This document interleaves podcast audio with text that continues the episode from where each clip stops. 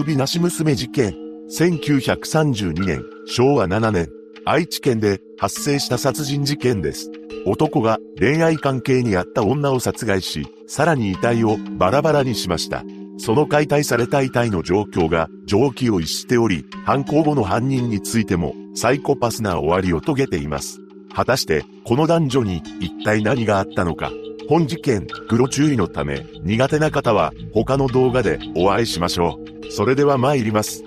事件概要。1932年2月8日、愛知県名古屋市中村区米野町の慶墳小屋で若い女性のフラン死体が発見されました。警察はその遺体については体つきから女性と何とか認識できたものの遺体は凄まじい損傷を受けていたのです。誰もが目も当てられない悲しい姿だったと言います。その遺体は、なんと、頭が切断されて持ち去られていた上、胴体から乳房と下腹部がえぐり取られていました。警察の捜査の結果、遺体の身元が当時19歳の女性と判明します。そして、彼女と恋愛関係にあったある男性が浮上します。その男性は和菓子職人で当時43歳でした。男性は1月14日に仕事先の東京から舞い戻っており、旅館で彼女と何度も会っていた形跡が残されていたのです。警察は聞き込みを続けます。そして1月22日頃に和菓子職人の男性が女性を殺害した上で遺体を切り刻んだと推測しました。警察は彼を指名手配し大捜索が行われます。しかし、すぐには男の行方はつかめませんでした。そんな矢先、2月11日、犬山城にほど近い犬山橋近くの木曽川で被害者の頭部が遺留品と共に発見されます。一般の人物による警察への通報で発覚しました。木曽川で女性の首のようなものが浮いていると通報があったのです。警察が駆けつけて引き上げてみると、数日前に発見された女性の遺体の首であったことが判明しました。しかし、その頭部も、また、通常では考えられない状態となっていたのです。なんと、頭部からは、頭髪とともに、頭皮が剥ぎ取られていた上に、眼球がえぐられ、下顎が刃物で著しく損壊されていました。ここまで来ると、通報した人物は、それが人間のものであると、よくわかったものです。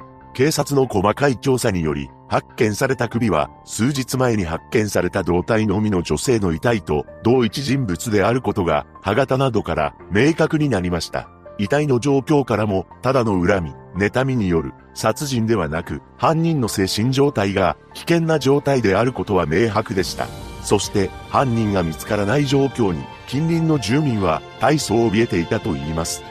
3月5日、頭部の発見現場近くの茶店の主人が掃除のため別当の物置を開けようとします。しかし、引き戸にはなぜか中から厳重に戸締まりがされていました。不思議に思った主人が扉を外して入ったところ、壮絶な臭とともに人の影のようなものがぶら下がっていました。そして主人が目を凝らしてしっかり見てみると、主人の目に飛び込んできたのは普通では考えられない姿をしている遺体だったのです。死後1ヶ月経過した遺体は腐敗が進んでいて猛烈な周期を発していました。しかし、フラン死体であることを差し引いても、その姿は蒸気を逸していたのです。遺体の正体は中年の男性で、頭には長い頭髪がついたままの女性の頭皮をカツラのようにかぶり、女性用の毛糸の下着の上に黒い洋服を着て、足にはゴムの長靴を履いていました。上着のポケットには女性の財布が入っていましたが、その財布に入れていたお守り袋の中身には女性の眼球が収められていたそうです。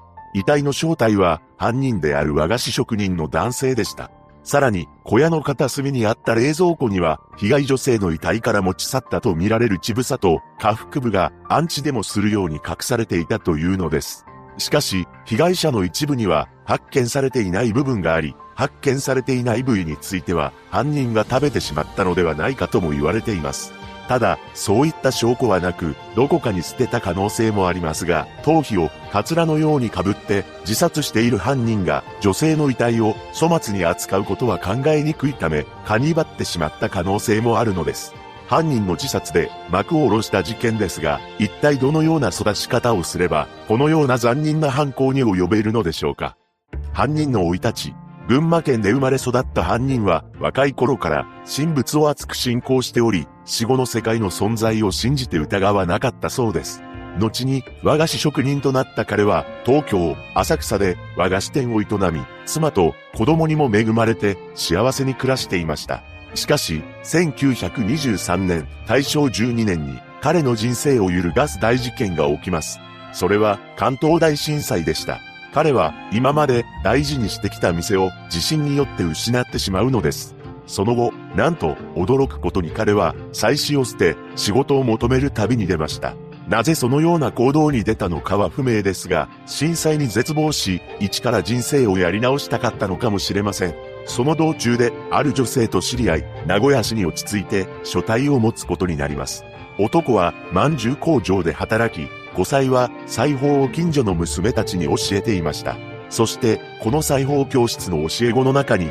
被害女性がいたのです。はじめは男と5歳、二人仲良く暮らしていましたが、やがて5歳は病気を患うようになっていきます。そして5歳は裁縫教室を閉じて入院し、被害女性は師匠である5歳のもとへ頻繁に見舞いに通っていました。ある日、流しで茶碗を洗っている被害女性に浴場した男が半ば強引にことに及びます。最初は男のことを憎いと思っていた女性ですが、次第に恋愛感情を持つようになりました。男は44歳でしたが、体つきや容姿が良く、実年齢よりはるか若く見えていたそうです。